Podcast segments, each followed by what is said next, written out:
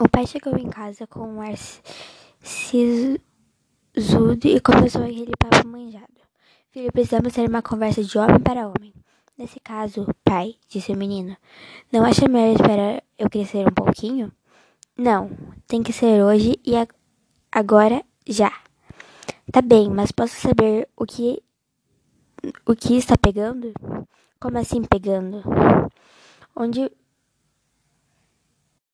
Onde foi que deu zebra? No seu boletim. Demorou. Como? Algo errado com o meu boletim? Tudo. Não viu suas no as notas? O boletim não veio endereçado a você, pai. É feio violar a correspondência alheia. Mas as notas são suas, baixíssimas. Olhando por que critérios? Do renovável, meu filho, do bom senso, da co coerência acadêmica, das exigências mercadológicas. Não tem nenhuma dessas cadeiras no meu, lá no meu colégio. Não seja debochada.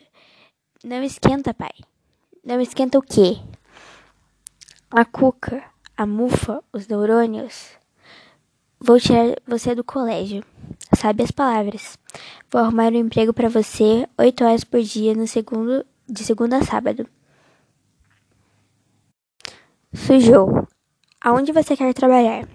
Câmara dos Deputados, Senado Federal, um ministério qualquer, um lugar onde eu possa entrar sempre metido em falcatruas. Nem pense nisso, pelo menos enquanto eu for vivo. Tá vendo que existe coisas piores? Relaxa, velho. Assina o boletim.